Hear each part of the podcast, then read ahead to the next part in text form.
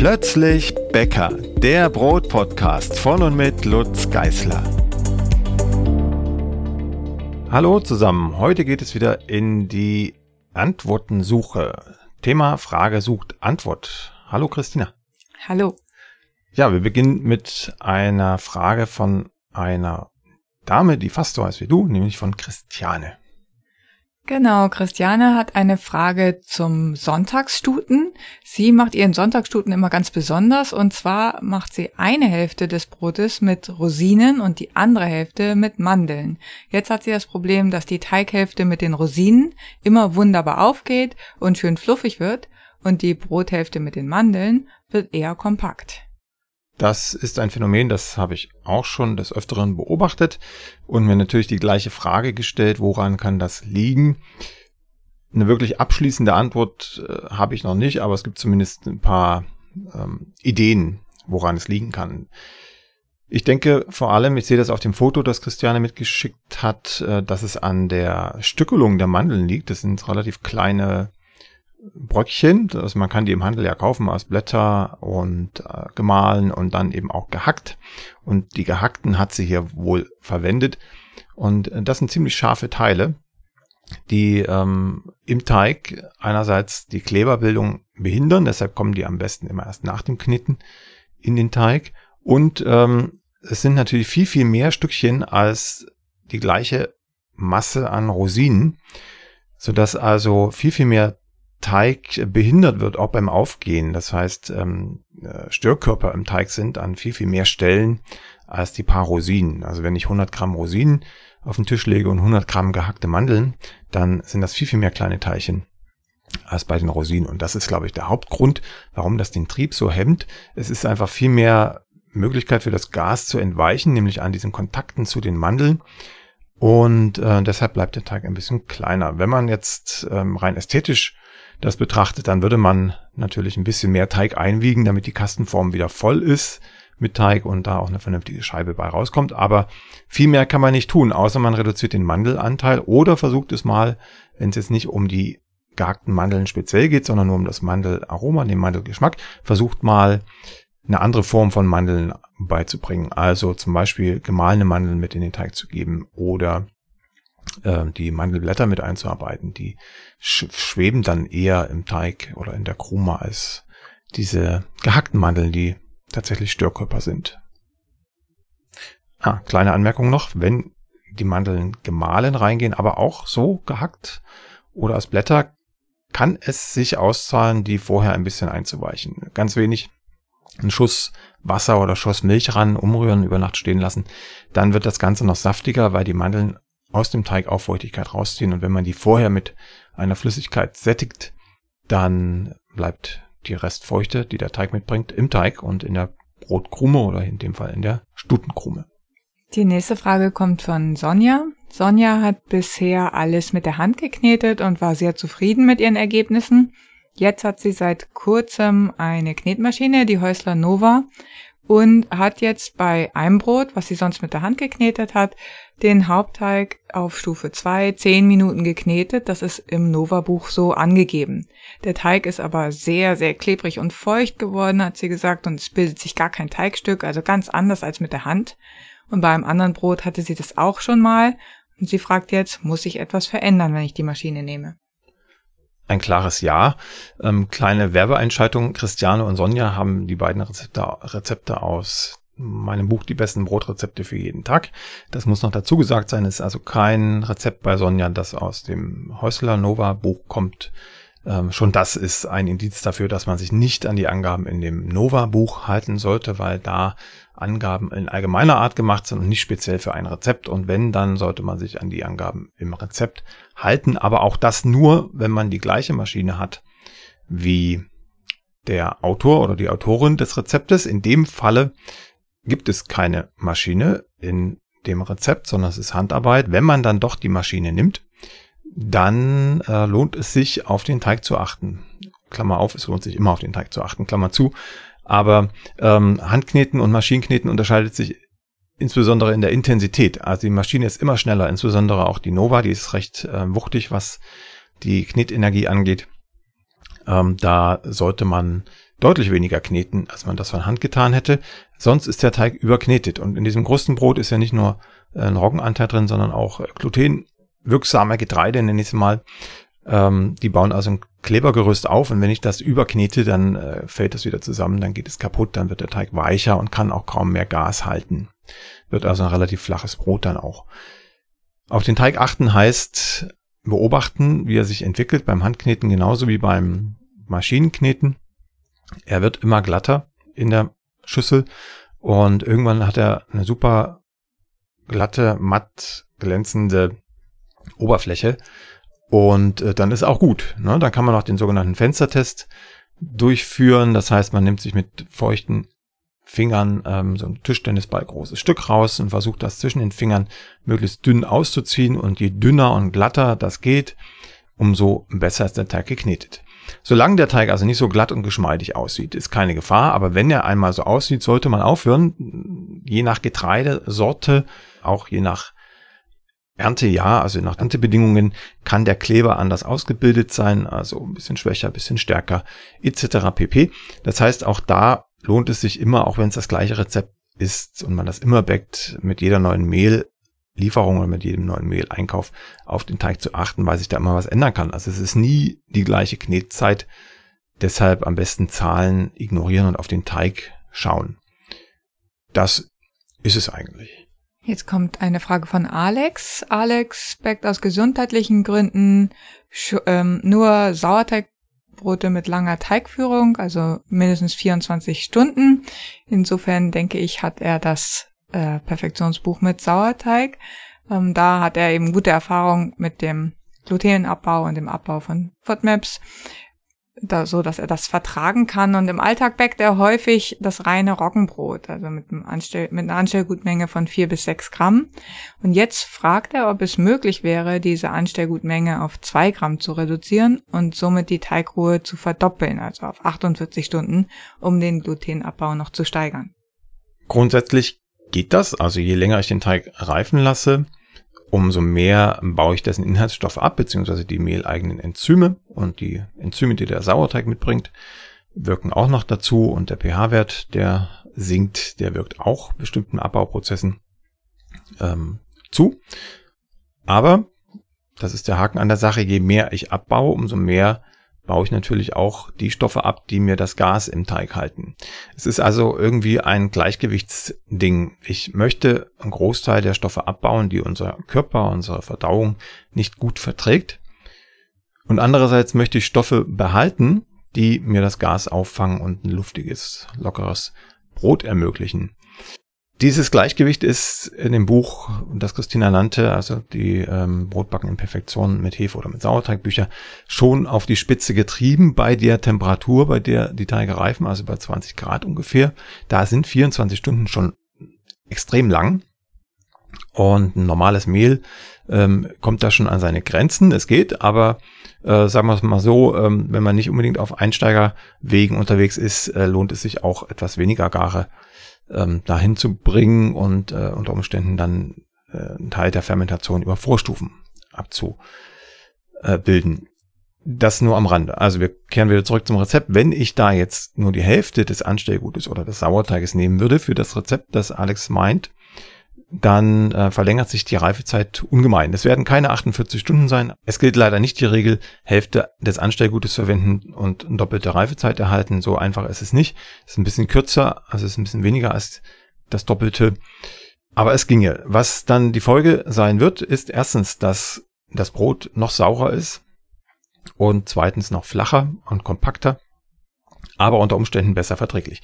So, jetzt sei noch dazu gesagt, Roggen hat schon relativ wenig Gluten. Das hat ungefähr ein Drittel des Glutengehaltes von Weizen, beziehungsweise Dinkel. Dinkel hat den größten Glutengehalt.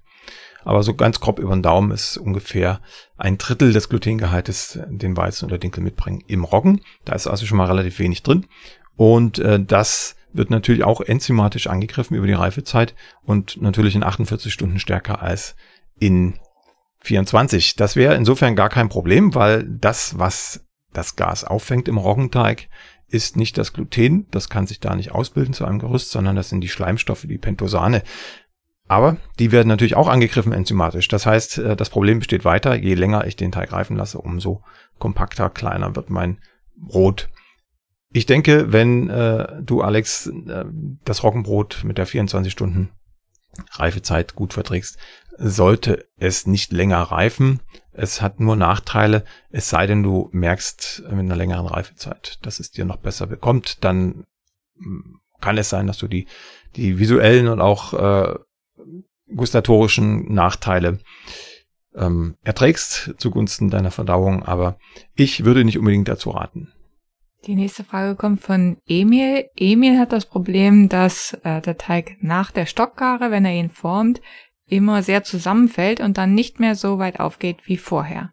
Und er fragt jetzt, was er falsch macht und worauf er achten muss. Das ist der Hobbybäcker-Fehler Nummer eins, würde ich sagen. Nämlich einfach, äh, dass der Teig zu lange gereift ist. Wenn Emil sich da an die Reifezeiten im Rezept gehalten hat, dann war entweder der Teig zu warm oder der Raum zu warm, in dem er gereift ist, weil das, was er beschreibt, deutet ganz klar darauf hin, dass der Teig in der Stockgare, also in der ersten Teigruhe, ähm, zu reif geworden ist. Und wenn er dann erschüttert wird, angefasst wird beim Formen, dann fällt er zusammen, weil das Teiggerüst, da haben wir gerade schon drüber gesprochen, ne, weil das Teiggerüst dann äh, nicht mehr so stabil ist, um das ganze Gas aufzufangen, um den Gasdruck ähm, um dem Gasdruck etwas entgegensetzen zu können. Also da ist sozusagen das Gleichgewicht verschoben und ähm, gelöst werden kann das Ganze, indem die Stockgare etwas kürzer gehalten wird oder die Temperatur des Teiges und oder die Reifetemperatur, also die Temperatur des Raumes, in dem der Teig in der Stockgare lag. Marlies hat ein Brötchenproblem. Und zwar hat sie schon verschiedene Weizenbrötchenrezepte ausprobiert und ihr fehlt die Leichtigkeit und die krachende Kruste bei den Brötchen. Der Geschmack aller ausprobierten Brötchen war sehr lecker. Sie bedampft auch die Teiglinge am Anfang und hält die angegebenen Temperaturen ein, aber es fehlt eben Leichtigkeit und krachende Kruste. Hast du einen Tipp? Ja, mehrere. Wir hatten das, glaube ich, auch schon mal in einer älteren Folge in einer anderen Frage. Aber Wiederholung ist immer gut und äh, unter Umständen gibt es dann noch den einen oder anderen neuen Tipp, weil ich damals vielleicht noch irgendwas nicht erzählt habe. Wir werden sehen. Also, Brötchen ist, wie ich finde, ein, ein äh, Gebäck, das sehr viel Aufmerksamkeit verlangt. Das bäckt man mal nicht ebenso nebenbei. Also es ist deutlich komplexer als ein Brot, würde ich meinen, über die ganze Breite der Möglichkeiten gesehen. Punkt eins: wir reden über Weizenbrötchen. Der Teig muss sehr gut ausgeknetet sein und ähm, die Voraussetzung dafür ist, dass wir ein gutes Mehl haben, also ein sehr äh, kleberstarkes, glutenstarkes Mehl. Es geht natürlich auch mit etwas schwächeren Mehlen, aber dann gibt's weniger von dieser gewünschten Leichtigkeit und Fluffigkeit. Also ein starkes Mehl sieht man ähm, ein wenig an der wie heißt sie denn gleich? An der Nährwerttabelle, genau, an der Nährwerttabelle auf der Verpackung, wenn man da unter dem Stichwort Eiweiß oder Protein schaut und auf den, auf die Zahlenangabe schaut, dann sollte das irgendwo zwischen 11 und 12 Prozent sein für so ein Brötchen. 10 Prozent geht schon auch, aber wie gesagt, dann ist es ein bisschen weniger fluffig. So, das ist Punkt eins. Dann dieses Mehl mit Wasser und so weiter mischen. Gut auskneten heißt, äh, Stichwort Fenstertest, den hatten wir gerade eben schon bei Sonjas Frage. Also so lang kneten, bis der Teig wirklich glatt und geschmeidig ist und äh, gar nicht von der Zahl im, im Rezept irritieren lassen, die da steht, sondern wirklich auf den Teig gucken, weil jede Maschine eine andere Zeit braucht, um zu diesem Ergebnis zu kommen. Auch die Teigmenge spielt eine Rolle und vor allem die Mehlqualität. Also die Angaben im Rezept sind eine leichte Richtschnur, aber man sollte sich da nicht irritieren lassen und einfach aufhören. Oder so lang kneten, wie es da steht, wenn der Teig schon anders aussieht und man das Gefühl hat, oh, jetzt ähm, sollte ich vielleicht aufhören. Aber wichtiger Punkt, Wiederholung, wie gesagt, ganz wichtiger Punkt, so lange kneten, bis er erstmal geschmeidig aussieht und dann aufhören. Wenn man vorher aufhört, wird das Brötchen auch nicht so fluffig. Wichtig ist auch die Teigtemperatur, da sollte man auch während des Knetens immer mal reinpixen in den Teig mit dem Thermometer, so um die 24 bis 26 Grad sind für so ein Weizen-Hefe-Brötchenteig ideal. Wenn der Teig während des Knetens schon wärmer wird, über 28 Grad hinaus will, dann äh, unbedingt aufhören und ihn von Hand weiter kneten. Dann kühlt er nämlich wieder ein bisschen runter. Außer im Hochsommer, wenn es wärmer ist als 28 Grad, dann nicht. Aber im Normalfall kühlt er eher wieder runter Richtung Raumtemperatur. Ganz wichtig, weil sie über 28 Grad dieses Klebergerüst nicht mehr gut ausbilden kann. Dann knetet man und knetet man, der Teig wird immer wärmer, aber es bildet sich kein Klebergerüst aus. Es, er wird nicht glatt und geschmeidig. Also da auch ein bisschen drauf achten, dass bei so langen Knetzeiten möglichst der Teig kühl bleibt, also zwischen 24 und 26 Grad am Ende. So, dann kommt die Stockgare, da ist noch nicht viel zu beachten. Da muss ich natürlich ein bisschen vergrößert haben. Wie groß und wie, wie locker luftig das sein muss, das hängt von der Art des Brötchens ab. Bei einem normalen deutschen Weizenbrötchen sollte der sich so um die Hälfte vergrößern, also muss schon ein bisschen Gas im Spiel sein. Dann wird portioniert und dann kommt der nächste wichtige Punkt, das Rundschleifen. Rundschleifen ist extrem wichtig, das sollte man üben, üben, üben, üben, weil das Spannung bringt. Es bringt Spannung in die Teiglingsoberfläche und diese Spannung braucht es, damit der Teigling sehr viel Gas halten kann. Man kann da sogar noch eins oben draufsetzen, nämlich nach einer kurzen Zwischengare von 10, 15 Minuten, wenn der Teigling also wieder entspannt ist, dann nochmals rundschleifen dann entsteht noch mehr Spannung im Teigling und er kann noch mehr Gas auffangen. Beim Rundschleifen ist ganz wichtig, ein guter Test, um zu testen, ob der Teigling perfekt rundgeschliffen ist, mit dem Finger oben drauf auf die Oberfläche tapsen und wenn der sich sehr straff, sehr hart anfühlt, dann hat man's. Wenn der reingeht wie so ein Kopfkissen, dann sollte man weiter rundschleifen. Rundschleifen bedeutet eigentlich nur, dass wir die Teighaut wie so ein Spannbettlaken nach unten ziehen unter den Teigling, also unten wieder reinstopfen, so wie wir das Spannbettlaken unter die Matratze ziehen, damit es oben schön glatt wird. Das kann man tatsächlich auch so machen. Das dauert natürlich ein bisschen länger, als wenn man die Rundschleiftechnik verwendet. Wer das mal sehen will, ähm, schaut einfach auf YouTube bei mir. Da gibt's ein Video. Ansonsten äh, gibt's auch in den Büchern jeweils äh, viele Fotos, wie das funktioniert. Und vielleicht irgendwann auch im Blog dann kleine Videoschnipsel. Mal schauen. Ist ja alles in Arbeit momentan. Also Rundschleifen mindestens einmal, gern auch zwei oder dreimal mit kurzen Zwischenpausen, damit der Teigling sich wieder leicht entspannen kann. Ja, was kommt dann? Dann kommt die Stückgare, da muss man eigentlich auch nur in Anführungsstrichen darauf achten, dass die richtige Gare da ist. Das ist viel wichtiger als in der Stockgare, dass man in der Stückgare den Punkt erwischt, äh, zu dem man das Brötchen in den Ofen schiebt. Der Teigling sollte sich so knapp verdoppelt haben, auf jeden Fall um die Hälfte vergrößert. Je größer er vor dem Backen wird, umso lockerer wird das Brötchen. Aber er sollte nicht einfallen, wenn man ihn umsetzt auf das Backpapier. Wenn er schon einfällt, also extrem fragil ist, dann war es zu viel. Dann wird das Brötchen auch nicht mehr luftig. Das ist eigentlich so der, der ähm, schwierigste Teil des Brötchenbackens, die richtige Gare zu erkennen. Da gibt es den sogenannten Drucktest oder Fingertest. Wenn man also an der Seite des Teiglings an verschiedenen, an verschiedenen Stellen mit dem Finger leicht eindrückt, dann sollte diese Stelle ähm, ganz langsam wieder rausspringen. Wenn sie gar nicht rausspringt, hat man entweder zu tief gedrückt oder der Teigling ist schon zu reif. Wenn sie ganz schnell wieder rausspringt und er sich auch noch sehr fest anfühlt, dann sollte er weiter reifen. Und wenn er so ein ganz feines, fluffiges Gefühl gibt, wie so ein schönes Kopfkissen, dann ist es perfekt. Dann kann er gegebenenfalls noch geschnitten werden, je nach Rezept, und ab in den Ofen. Dann kommt der nächste wichtige Punkt, heiß anbacken. Also ich heize den Backstein tatsächlich immer auf 250 Grad vor für Brötchen. Dann stelle ich auf 230 Grad runter, wenn ich eingeschossen habe, weil dann haben sie einen richtig schönen starken Boost von unten und äh, haben einen guten Ofentrieb. Und ganz wichtig ist der Dampf, also kräftig dampfen. Wie das funktioniert, steht im Blog in den häufigen Fragen. Einfach mal nachschauen. Dort ähm, gibt verschiedene Möglichkeiten. Also kräftig dampfen und dann ist eigentlich alles Paletti. Also viele Punkte, kann man kaum an einer Hand abzählen, aber alle wichtig, damit man so ein richtig schönes, fluffiges Brötchen bekommt. Und jetzt kommt der, der, der äh, Disclaimer, der Ausschluss. Ähm, wer vorhat, ein Brötchen zu backen, wie es bei 99 Prozent aller Bäcker zu finden ist oder an der Tankstelle so richtig fluffig und, und äh, fast wegfliegend, den muss ich enttäuschen. Das funktioniert leider nicht. Das funktioniert weder zu Hause noch in der professionellen Bäckerei, ohne dass man bestimmte unnatürliche Backmittel zugibt. Also in dem Falle äh, bestimmte Emulgatoren oder bestimmte technische Enzyme. Also diese Atombrötchen, wie ich sie nenne, die sind zu Hause nur machbar, wenn man in den einschlägigen Online-Shops auch das entsprechende Backmittel einkauft. Punkt. Dann können wir jetzt weitergehen zu den Baguettes. Dörte hat ein Problem mit ihren Baguettes und zwar hat sie die gebacken mit einem Hefewasserpoolish mit Manitoba-Mehl. Und die Baguettes, die dann rauskamen, waren extrem zäh, also sehr kaubedürftig, schreibt sie. Und sie hatte das noch nie, obwohl sie ähm, den Pulish schon häufig mit Manitoba angesetzt hat. Kannst du das irgendwie wissenschaftlich erklären? Ähm, also ich kann es erklären, ob das jetzt wissenschaftlich ist, weiß ich nicht. Da äh, in, in, die Tiefen der, der ähm, Mikrobiologie und auch der Molekularbiologie steigen wir da jetzt nicht ein. Da wäre ich auch überfragt tatsächlich. Aber ich kann es zumindest andeuten. Ähm, was passiert, sind, sind zwei Dinge. Zum einen hat Dörte ein extrem kleberstarkes Mehl genommen, nämlich das Manitoba-Mehl.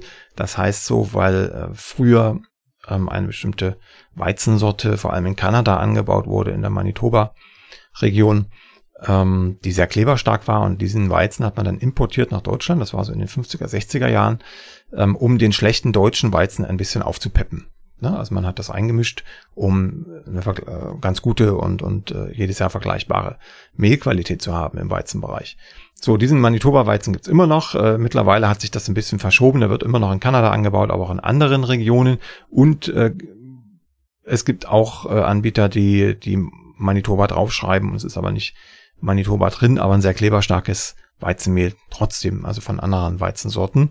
Manitoba ist also mittlerweile so eine Art Überbegriff geworden wie, wie Leibniz-Keks, ne? Ähm, für, für alle möglichen kleberstarken Mehle. Leibniz-Keks natürlich nur für bestimmte Butterkekse mit Ecken.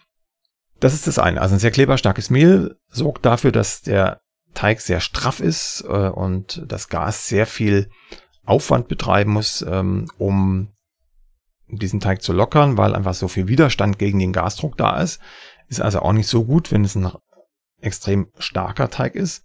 Und was noch dazu kommt, der Hefewasserpulisch gibt natürlich ähm, eine gewisse Säure von sich. Also der pH-Wert sinkt, wenn man so ein Hefewasser polisch einsetzt. Sinkt nicht so stark wie bei einem Sauerteig, aber er sinkt. Und mit gesunkenem pH-Wert strafft sich das Klebergerüst nochmals. Also wir haben jetzt zwei Effekte, die sich sozusagen gegenseitig aufaddieren. Der pH-Wert sinkt und wir haben extrem kleberstarkes Mehl und deshalb ist die Krume so zäh und wenig gelockert, schlecht gelockert. Da hilft eigentlich nur eins und zwar entweder Manitoba rauslassen und äh, stinknormales Weizenmehl 550 nehmen oder ein anderes Durchschnittsweizenmehl oder das Manitoba-Mehl nur anteilig reinbringen. Da muss man ein bisschen spielen, bis die Krume passt. Oder was auch geht, mehr Wasser in den Teig. Also wenn man merkt, der, der Teig ist sehr straff, sehr, sehr zäh und widerspenstig, fast wie Gummi, dann kann mehr Wasser in den Teig, dann hilft das der Porung und die Krume wird deutlich elastischer und lockerer. Das sind so die Möglichkeiten, die man hat. Eine andere Möglichkeit wäre noch, den Teig länger reifen zu lassen, also viel reifer werden zu lassen, weil dann die mehleigenen Enzyme und auch die Enzyme aus dem Hefewasser arbeiten und den Kleber angreifen und schwächen. Das heißt, sie machen ihn weicher. Auch das kann helfen. Wie lang, das muss man wieder ausprobieren. Das ist auch die Frage, ist das Ganze bei Raumtemperatur angedacht oder im Kühlschrank, aber auf jeden Fall länger reifen lassen. Auch dann wird der Teig schön entspannt und lässt sich gut formen. Und äh, das Baguette kriegt die schöne Porung und die luftige Krume, die Dürte haben will. Melissa hat zwei Fragen zum Anstellgut. Und zwar ist die erste Frage, was passiert, wenn ich von meinem Anstellgut mehr als im Rezept vorgesehen zum Sauerteig oder gleich zum Hauptteig dazugebe? Das ist die erste Frage. Und die zweite schließt sich so ein bisschen daran an, ähm, was kann ich denn mit dem Überschuss an Anstellgut machen? Zur ersten Frage, das ist schnell erklärt. Wir denken an die klassische Hefe, mit der hat irgendwie jeder Erfahrung. Bei Hefe ist es so ähnlich. Wenn ich viel Hefe reingebe, dann reift mein Teig eigentlich ähm, viel zu schnell. Auf jeden Fall schneller als mit weniger Hefe und das gleiche passiert auch beim Anstellgut. Also wenn ich irgendwas beschleunigen möchte im Sauerteig oder auch im Brotteig, dann nehme ich mehr Anstellgut bzw. mehr Sauerteig. Ich hatte es vorhin schon mal kurz erwähnt bei einer anderen Frage. Ähm, bei Alex war das, glaube ich.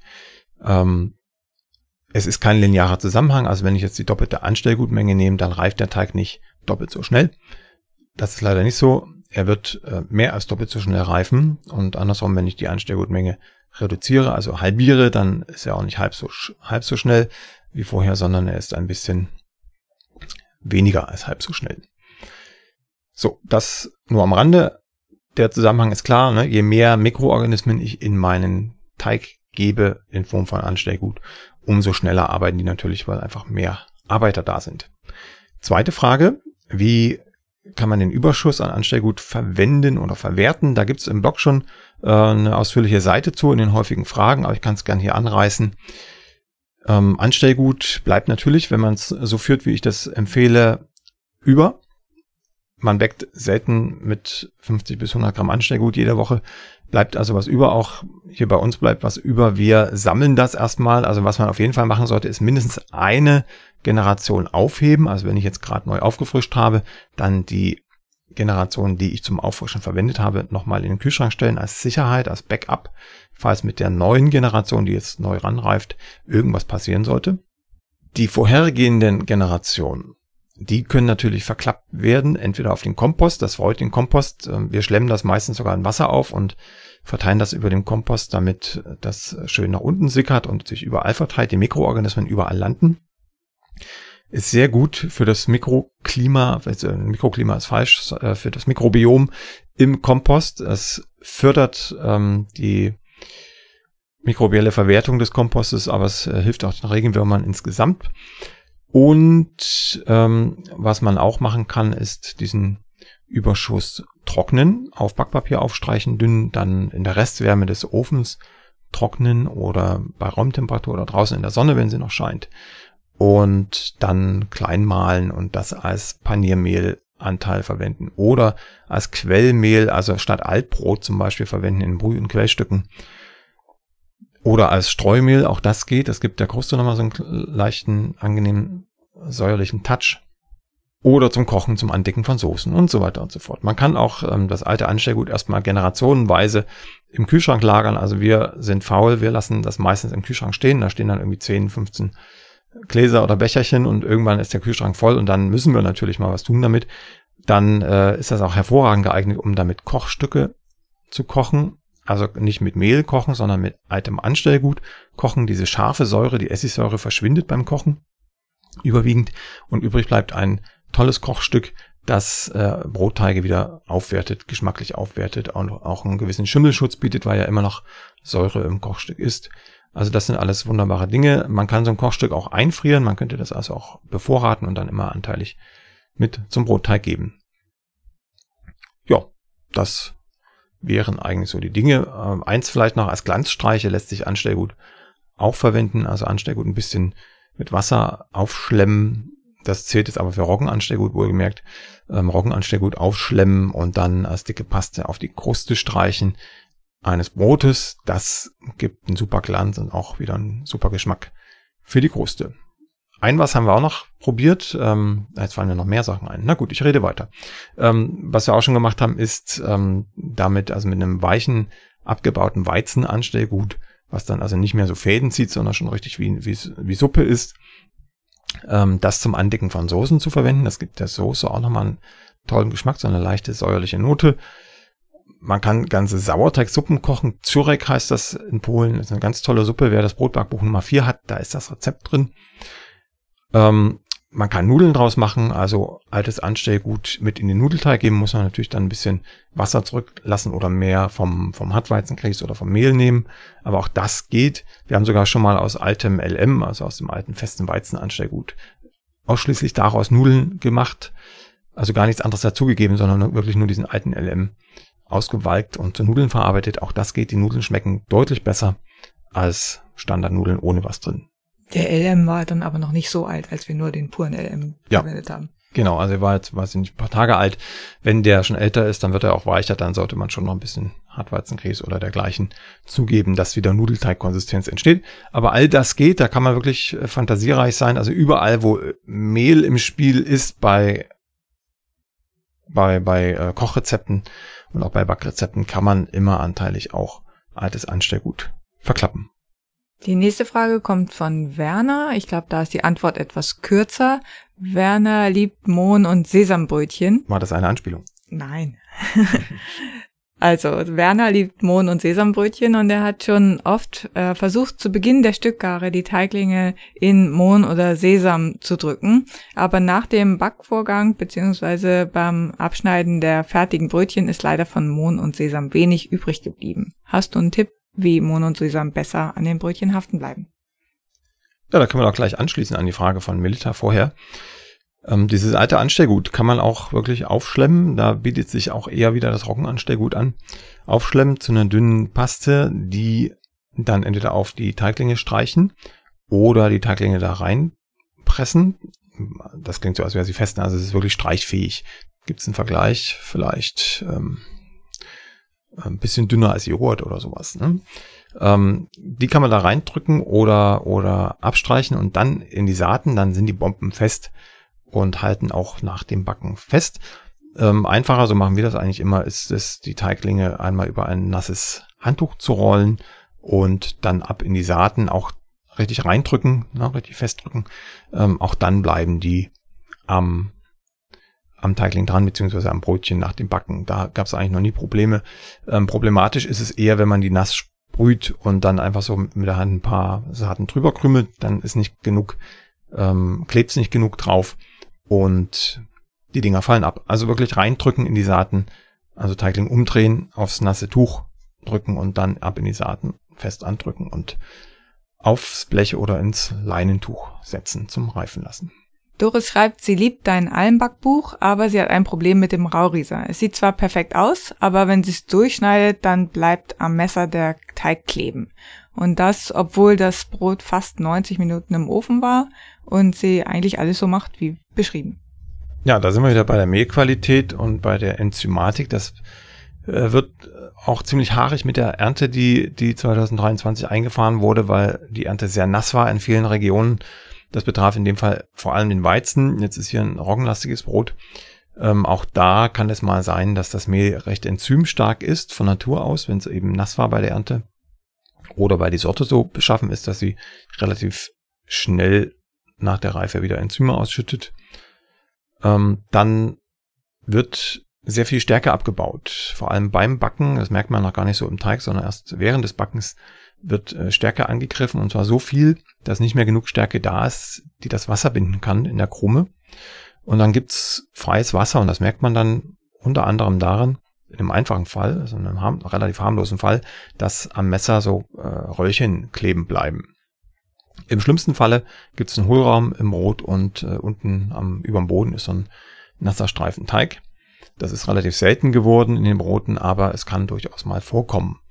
So, hier würde ich jetzt einfach sagen, ähm, das Mehl war zu enzymstark oder ist zumindest nicht in der Lage gewesen, so viel Wasser zu binden. Auch das kann es mal geben, weil das eine andere Sorte war, die vielleicht ein äh, größeres Korn hatte, weniger Schalenanteil als damals bei mir auf der Alm im Kurs. Gibt tausend Möglichkeiten. Äh, die, die Ursache ist jedenfalls, dass nicht genug Wasser gebunden werden konnte und deshalb diese Röllchen entstehen. Wie steuere ich gegen? Ganz einfach, ich nehme weniger Wasser. Also den Teig ein bisschen fester machen, dann sollte sich das Problem heben. Man könnte jetzt auch noch mit dem Sauerteig spielen und ein bisschen mehr Sauerteig reingeben oder den Sauerteig stärker versäuern lassen. Aber das sind alles äh, Dinge, die ein bisschen umständlicher sind zu Hause. Ich würde erstmal weniger Wasser verwenden. Dann ähm, sollte zumindest die Tendenz schon da sein, dass weniger von diesen Wurzeln, wie Doris schreibt, am Messer kleben bleiben. Das soll es für heute schon gewesen sein. Die nächste gute halbe Stunde Frage sucht Antwort kommt bestimmt, nämlich in ziemlich genau vier Wochen. Bis dahin alles Gute. Tschüss. Tschüss. Die nächste Folge von Plötzlich Bäcker, dem Brot-Podcast, gibt es ganz bestimmt. Wenn du bis dahin meine Arbeit am Blog oder für diesen Podcast unterstützen möchtest, dann klicke dich auf plötzblog.de slash unterstützen. Vielen Dank.